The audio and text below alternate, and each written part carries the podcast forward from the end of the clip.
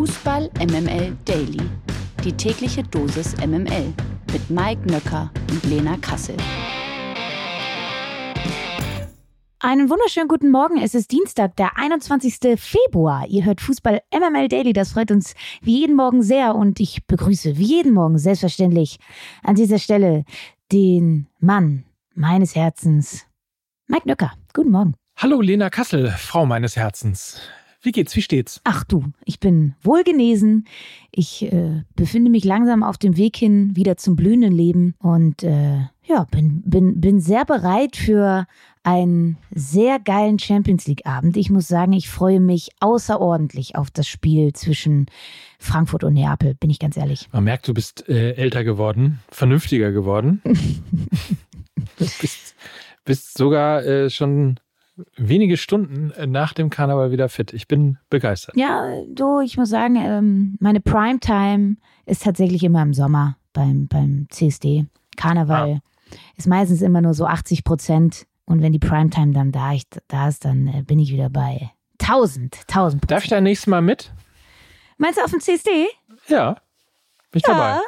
Ja. ich, nicht, was da zu lachen gibt. Nee, ja, können wir mal drüber sprechen, nachdenken. Könnt ihr ja mal intern besprechen. MML International. Lena hat es ja schon angekündigt, wir sind quasi heiß wie Frittenfett, wie man in den äh, 80ern, 90ern und dem Besten von heute gesagt hat. Denn heute Abend ist wieder Champions League, aber nicht irgendein Spiel, sondern Eintracht Frankfurt gegen den SSC Neapel. Und während gestern Lukas Vogelsang schon versucht hat, in Fußball MML das Feuer zum Brennen zu bringen für dieses Spiel, bei Miki und bei mir, wo er das Gefühl hatte, es ist ihm nicht ganz gelungen, was nur halb stimmt, aber sei es drum. Dass uns die Eintracht in den letzten Monaten so oft auf europäischer Bühne begeistert hat, das müssen wir euch nicht sagen. Insofern bin ich natürlich genauso gespannt, genauso heiß auf dieses Spiel wie äh, hoffentlich auch äh, Lena Kassel. Und warum das ist und warum vor allen Dingen Napoli aktuell so begeistert, das sagt sie uns jetzt. Also erstmal glaube ich, werden wir ein Feuerwerk ähm, bei beiden Fanlagern sehen, weil sowohl Neapel als auch ja die Frankfurter eine sehr aktive Fanszene haben. Ich hoffe erstmal vorangeschoben, da wird alles gut gehen.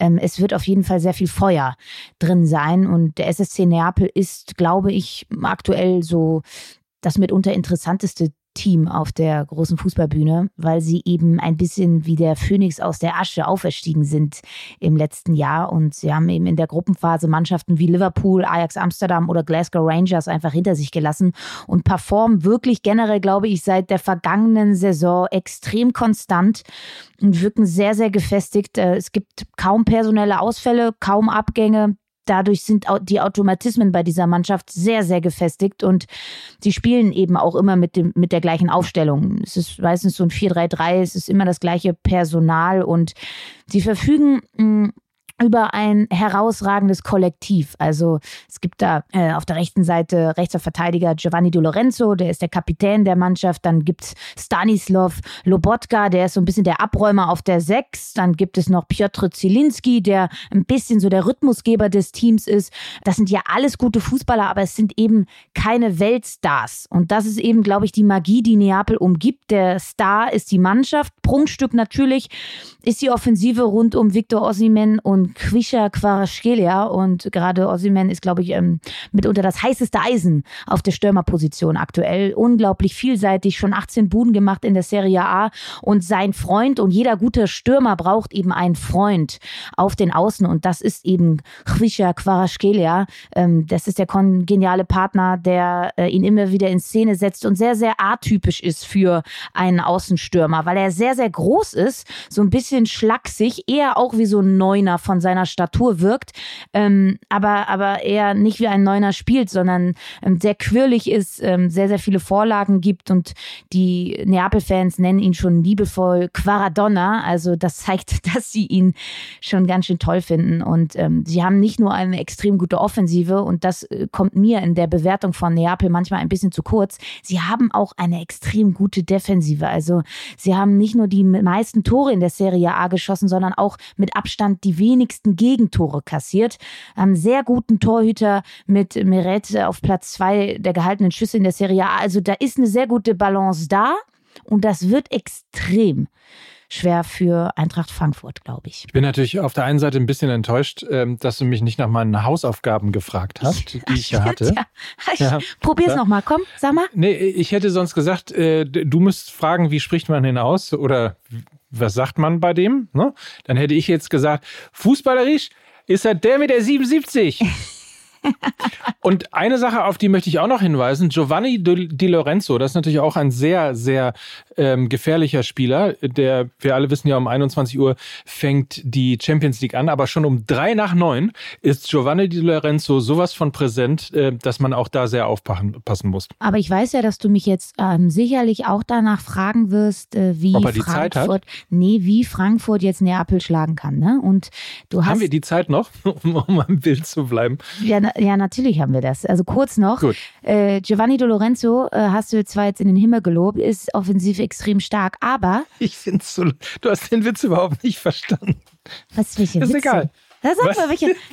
Also sag mal kurz, welchen Witz du meinst. Äh, naja, Giovanni Di Lorenzo, so heißt auch der Chefredakteur der Zeit, äh, der Ach ebenfalls Gott, oh, die Sendung komm, 3 nach 9 moderiert. Ja, gut, aber die Witze kannst du halt beim großen MML machen, aber wir reden hier ja über Fußball. Also das ist doch, also, hä? Sowas kannst du mit mir nicht an, so, Witze, sowas kannst du mit mir bitte. nicht machen. Ja, sorry, sorry.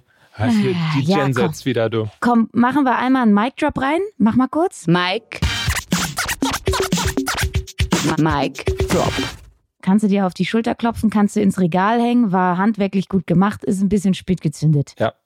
So, egal. Wollen wir jetzt noch über die Schwächen von Neapel reden oder lassen wir das jetzt einfach bei deinem schlechten Gag? Können wir auch Nein, wir wollen auf jeden Fall noch wissen, wie Frankfurt den Tabellenführer aus Italien knacken kann. Ich sag ja hier Außenposition. Äh, Lorenzo ist offensiv stark, aber ich glaube, er ist nicht unbedingt die Zweikampfmaschine. Und auch die linke Seite mit Mario Rui, der ist auch schon 31 Jahre alt, der Knabe. Ähm, ich glaube, da hat äh, Eintracht Frankfurt mit Philipp Max oder Ansgar Knauf auf der einen oder anderen Seite einen Vorteil. Ähm, gerade was die 1 gegen 1 Situation angeht, was Tempo angeht. Und ich glaube, darüber könnte was gehen. Okay, so einfach ist das. Ja, einfach wird's nicht, aber man probiert ja irgendwie ein Schlupfloch zu finden. Und ich glaube, das befindet sich auf den Außenbahnen. 21 Uhr bei Prime. Neapel gegen Eintracht Frankfurt, beziehungsweise Eintracht Frankfurt gegen Neapel. Und ihr wisst ja schon, um drei nach neun ist Giovanni Och. Di Lorenzo. Ja, okay, Entschuldigung. Im Parallelspiel trifft der FC Liverpool heute Abend auf Real Madrid. Für die Vorjahresfinalisten läuft es in dieser Saison noch nicht so richtig rund. Real ist in La Liga nur Zweiter und acht Punkte zurück auf Barca. Noch schlechter läuft es allerdings für den FC Liverpool. Die Reds sind Achter in der Premier League und bangen ums internationale Geschäft. Wen siehst du heute Abend vorn? Immerhin ist es ja noch Enfield, ne? Ja, ja, es ist so ein bisschen ja auch das Duell der alternden Stars, ne? Ähm, das war zwar genau das Champions League-Finale aus der vergangenen Saison, aber seither ist eine Menge passiert, wenn nicht sogar komplett unterschiedliche Vorzeichen. Beide Mannschaften müssten eigentlich sich ein bisschen neu erfinden, beziehungsweise sind mitten im Prozess des Umbruchs. Bei Real Madrid ist der Prozess, glaube ich, mit Chouameni und Kamavinga im Zentrum und gerade auch in der Offensive mit den drei Neuen da vorne, Vinicius Junior, Rodrigo und Fede Valverde, schon mehr im Gange als bei Liverpool. Und äh, das gehört dann eben auch zur Geschichte. Real Madrid ist jetzt nicht mehr nur Karim Benzema, wie es in der vergangenen Champions League-Saison war. Ich glaube, die Verletzung hat auch ein bisschen dazu geführt, dass sie gezwungen waren, sich in der Offensive ein bisschen neu zu erfinden. Und diese drei da vorne, ähm, die machen richtig Laune. Und ich glaube, dass die Defensive und das Zentrum der Reds hingegen ähm, weiterhin die große Schwachstelle ist, weil sie sich da eben noch nicht neu erfunden haben. Der Umbruch noch ausbleibt und gerade die Innenverteidiger Van Dijk und Gomez immer wieder Probleme haben mit schnellen, wendigen Stürmern. Und das sind eben Vinicius Junior, Rodrigo und Valverde. Und ich glaube, das wird am Ende auch den Ausschlag geben. Also die neue Offensive von Real Madrid und die alte Defensive der Reds steht so ein bisschen für mich symptomatisch für den geglückten Umbruch auf der einen und den noch nicht vollzogenen Umbruch auf der anderen Seite. Das Hinspiel, glaube ich, du hast es angesprochen, es ist immer noch Anfield, kann eventuell eine enge Kiste werden, aber ich glaube, im Rückspiel wird Real Madrid alles klar machen. Verlierer des Tages. Man muss es so sagen, dass es heute Karim Adeyemi. Die Befürchtungen haben sich nämlich leider bestätigt. Der BVB muss in den kommenden Wochen auf den formstarken Angreifer verzichten. Wie die Dortmunder gestern mitteilten, hat sich Adeyemi im Ligaspiel gegen Hertha ein Muskelfaserriss im linken Oberschenkel zugezogen. Adeyemi werde rund drei Wochen lang ausfallen. Damit verpasst der 21-Jährige definitiv die nächsten beiden Bundesligaspiele gegen Hoffenheim und RB Leipzig. Auch in der Champions League im Achtelfinal-Rückspiel gegen den FC Chelsea wird er wohl nicht zur Verfügung stehen. Das ist ein herber Rückschlag für Borussia Dortmund. Ähm, sah man, wie ich fand, auch schon so ein bisschen im äh, Spiel selbst gegen Hertha. Mit Adeyemi war es offensiv viel klarer, viel präziser. Und äh, dementsprechend äh, ist es, glaube ich, wirklich ein, ein, herber Verlust, oder? Auf jeden Fall, weil du hast natürlich mit ihm ein einmaliges Tempo in deinem Kader und wir haben auch gerade beim Spiel gegen die Hertha gesehen, die da sehr kompakt mit einer Fünferkette teilweise stand, wenig Räume angeboten hat und da war eben Karim Adeyemi mit seinen Tempoläufen immer die erste Adresse für einen langen Ball von Nico Schlotterbeck. Genauso sind ja die ersten beiden Tore auch entstanden und auch ähm, das Kontertor gegen Chelsea war ja einmalig und das hätte vermutlich auch nur Karim Adeyemi so erzielen können können, weil er eben ein unfassbar schneller Spieler ist. Und da fehlt einfach jetzt ein großes, großes Asset, was du eben so nicht ersetzen kannst, weil du äh, einen nicht so schnellen Spieler nochmal im Kader hast. Das ist ein herber, herber Rückschlag. Und sie werden ihn nicht eins zu eins ersetzen können. Bino Gittens ist ein Spieler, der eher ähm, den Ball am Fuß hat, anstatt in der Tiefe. Und das ist einfach ein unterschiedlicher Spielertyp. Ich bin sehr gespannt, wie sie das jetzt ähm, auffangen wollen. Bitter. Voll bitter. Ohne Frage. Gute Besserung an dieser Stelle. Und äh, wenn wir schon mal dabei sind, äh, dann ab jetzt sozusagen hier das medizinische Bulletin. Auch Julian Weigel kann definitiv als Verlierer des Tages betitelt werden. Der Mittelfeldspieler von Borussia Mönchengladbach hat sich im Spiel gegen die Bayern nämlich eine Teilruptur der Synesmose zugezogen und wird sechs bis acht Wochen lang ausfallen. Zur Erinnerung, Weigel ist aktuell nur von Benfica Lissabon geliehen. Die Kaufoption soll bei 15 Millionen Euro liegen und ist aktuell wohl deutlich zu hoch für die Borussia. Und noch ein Verletzter. Die französische Tageszeitung Le Parisien berichtet, dass PSG am Sonntag bei Neymar eine Verstauchung des Knöchels festgestellt habe. Clubintern gehe man demnach davon aus, dass der Brasilianer drei bis vier Wochen ausfallen könnte. Damit würde Neymar das Rückspiel beim FC Bayern in München in knapp zweieinhalb Wochen verpassen. Das News Update aus der MML-Redaktion. Der zum Ende der Saison auslaufende Vertrag von Moda Hut wird von Borussia Dortmund nicht verlängert. Das sagte Sportdirektor Sebastian Kehl gestern der Bild. Ich habe in der vergangenen Woche ein sehr offenes und ehrliches Gespräch mit Mo gehabt. Ich habe ihm mitgeteilt, dass wir seinen Vertrag im Sommer nicht verlängern werden. Mo ist jetzt sechs Jahre bei uns. Er ist ein sehr guter Fußballer und ich habe sportlich und menschlich wirklich eine sehr hohe Meinung von ihm. Trotzdem haben wir uns zu diesem Schritt entschlossen, so Kehl. Und weiter, Mo ist durch seine seine Schulterverletzung in der ersten Saisonhälfte sehr lange ausgefallen. In dieser Zeit haben andere Spieler ihre Chance genutzt. Bellingham, Özcan und Emre Can gelten aktuell auf der Dahut-Position als gesetzt. Mikes Blick auf Liga 2. So, Mike, hier ist eine Meldung für dich. Der abstiegsbedrohte 1. FC Nürnberg hat sich nämlich gestern von Markus Weinziel getrennt. Weinziel trat ja erst im Oktober als Cheftrainer beim FCN an. Es ist bereits klar, wie es auf der Trainerposition jetzt weitergehen soll. Wie der Verein auf einer Pressekonferenz erklärte, übernimmt der bisherige Sportvorstand Dieter Hecking bis Saisonende als Cheftrainer.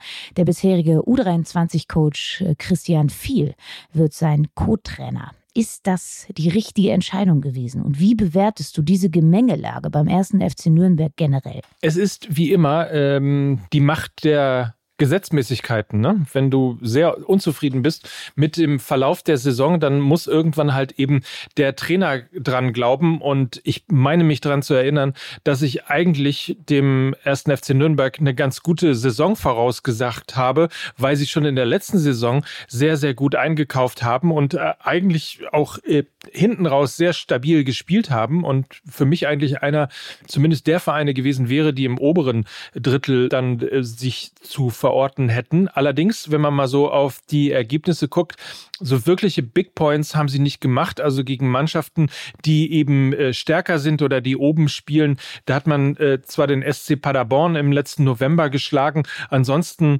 eben, äh, wenn überhaupt, dann nur gegen kleinere Mannschaften entweder unentschieden gespielt oder eben mit Ach und Krach mehr oder weniger gewonnen, wie zum Beispiel ein 1 zu 0 gegen Jan Regensburg im Februar. Heidenheim 0 zu 5 ist natürlich genauso hart wie dann eben auch äh, das zwar weiterkommen im Achtelfinale des äh, DFB-Pokals, aber auch da hat man schon gesehen, eine rote Karte, wie jetzt gegen Heidenheim auch, also viele Unzulässigkeiten im Spiel der Nürnberger und die müssen halt jetzt punkten, weil der nächste Gegner heißt SV Sandhausen. Das ist ein direkter Konkurrent um den Abstieg. Dann geht's zum HSV, dann kommt äh, Eintracht Braunschweig und dann geht's zur Arminia Bielefeld. Das sind halt eben vier Spiele, aus denen man eigentlich mindestens sieben Punkte holen muss, um einigermaßen die äh, Abstiegszone wieder verlassen zu können oder sie nicht mehr im Fokus haben zu können. Insofern, ich bin nie ein großer Fan von Trainerentlassung. Ich habe aber immer das Gefühl gehabt, Weinziel und FC Nürnberg, das hat nie so richtig äh, zusammengepasst. Insofern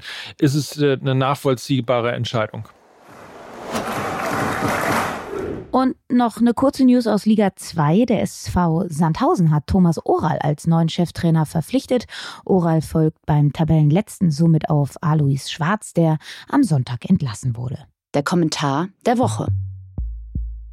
Der kommt von Jürgen Klopp. Im Podcast Ball You Need Is Love hat er sich zum Thema VAR geäußert. Zitat, die Idee an sich finde ich ganz gut, aber wenn es am Ende dazu führt, dass wir zehn Minuten darauf warten, dass jemand die falsche Entscheidung trifft, das macht natürlich keinen Sinn. Und weiter, es geht nicht um glasklare Fehlentscheidungen, es geht einfach um richtig und falsch. Im Fußball musst du einen gesunden Menschenverstand an den Tag legen, vor allem an der VAR-Geschichte. Ja, und im Rahmen dieser Diskussion hat Alex Feuerherd von Colinas Erben jetzt einen eigenen Vorschlag. Er schreibt folgendes. Vielleicht könnte es eine Idee sein, wenn die Regelhüter beim International Football Association Board und bei der FIFA ernsthaft über die Einführung einer sogenannten Challenge nachdächten, wie es sie bereits in einigen anderen Sportarten gibt, etwa beim American Football. Eine Challenge würde bedeuten, dass die Teams selbst entscheiden, wann eine Entscheidung des Schiedsrichters im Rahmen eines On-Field Reviews überprüft wird. Das würde das Problem der Eingriffsschwelle lösen, weil eine Intervention dann nicht mehr davon abhinge, ob der VAR eine Entscheidung als klar und offensichtlich falsch bewertet. Natürlich müsste die Zahl der Challenges begrenzt werden, etwa auf eine Challenge pro Team und pro Halbzeit. Würde die Entscheidung nach einem On-Field Review geändert, bekäme das betreffende Team dann die Möglichkeit einer weiteren Challenge. Also überprüft werden könnten nur jene spielrelevanten Entscheidungen, die auch jetzt schon im VAR-Protokoll Protokoll aufgeführt sind. Das sind ja Tore, Strafstöße, rote Karten und Spielerverwechslungen. So, wie sehen wir das denn? Wäre eine Challenge sinnvoll? Ich würde mal sagen, eine Challenge hätte im Spiel zwischen Borussia Mönchengladbach und dem FC Bayern äh, zur Rücknahme der roten Karte geführt. Insofern ähm, ist das natürlich im Rahmen der Gerechtigkeit äh, ohne Frage ähm, etwas, worüber man durchaus nachdenken sollte, dann sind die Emotionen auch raus. Ne? Also wenn du eine Challenge hast und dann bleibt der Schiedsrichter bei seiner Entscheidung, ist, glaube ich, ich weiß nicht, ob Julian Nagelsmann dann genauso ausgeflippt wäre, aber ich könnte mir vorstellen, dass man eben dann die Dinge eben etwas genauer und dezidierter diskutieren könnte. Also ich bin auf jeden Fall dafür. Ich glaube auch ein wichtiger Punkt ist, dass du die Schiedsrichter ein wenig entlasten würdest. Es gibt einfach, abgesehen von Abseits ähm, oder dem, ähm, dem Handspiel vor einem Tor gibt es einfach einen viel zu großen Graubereich in dem ganzen, ähm, in der ganzen Gemengelage, wann eine Entscheidung als falsch, als klar falsch ähm, eingeordnet wird und wann nicht. Der Graubereich ist viel zu groß und ich glaube, du würdest mit so einer Challenge ähm, die Verantwortung ein bisschen minimieren von den Schiedsrichtern. Ich glaube, oder das sage ich zumindest, der VAR an sich ist ein Tool, was den Fußball gerechter machen kann. In der jetzigen Ausführung dauert es viel zu lange, ist viel zu intransparent und ist nicht einheitlich geregelt und der Graubereich ist zu groß. Von daher, lass uns doch mal was Neues probieren und die Challenge wäre zumindest eine Möglichkeit, dass in der Handhabung des VAR es ein bisschen klarer und ein bisschen äh, die Verantwortung auf mehreren Schultern verteilt wird und ich finde das, glaube ich, als richtig. Ja. Übrigens, dadurch, ähm, um da den Kollegen Feuerherd, also Alex von Colinas Erben, nochmal zu zitieren. Der hat bei Sky gesagt, dass es keine rote Karte ist. Es ist aber auch keine 100-prozentige Fehlentscheidung gewesen, weil es eben den Kontakt in hohem Tempo an der Schulter ähm, von Player gegeben hat. Insofern ähm, war er auch der Auffassung, dass es richtig war, dass der VAR dort nicht eingegriffen hat. Und da ist natürlich eine Challenge in der Tat total super, wenn dann eben äh, der Trainer sagen kann, okay, ich finde es aber äh, überprüfenswert. Ich hätte gerne eine Challenge. Ähm, das macht es dann, glaube ich, noch mal einen Ticken gerechter. Übrigens der guten Ordnung halber äh, sei noch erwähnt, Ball You Need Is Love ist natürlich äh, der Podcast vom geschätzten Kollegen Arndt Zeigler, bei dem Jürgen Klopp zu Gast war. So, und wenn ich hier mal den neuen Folgentitel. Ist nicht ganz so geil wie Fußball MML, nee, würde ich mal auch sagen. Nee, eben. Und wenn ich jetzt hier mal den neuen Folgentitel lese, gemischtes Pack, dann können wir, glaube ich, davon ausge ausgehen, dass ihr sehr lange und sehr ausgiebig über Julian Nagelsmann gesprochen habt. Ne? Das ist korrekt. Äh, in der beliebten alten Art, so wie es Fußball MML äh, dann auch gerne macht. Wenn bei uns der Name Marshall auftritt, dann ist es halt Toni Marshall und nicht Olaf Marshall. So viel Zeit muss halt eben auch in einem Fußball-Podcast sein. Insofern ist es alles wieder drin, was das Fußball-MML-Herz begehrt. Hoffe ich zumindest. Ich hatte Spaß. Schön. Äh, mhm. Werde ich mir anhören, werdet ihr sicherlich euch auch anhören und Spaß wünsche ich euch oder wünschen wir euch jetzt auch bei diesem Fußballabend und dann hören wir uns morgen wieder, werden natürlich selbstverständlich alles analysieren und äh, das waren für euch heute Lena Kassel. Und Mike Nöcker für Fußball MML. Tschüss. Tschüss.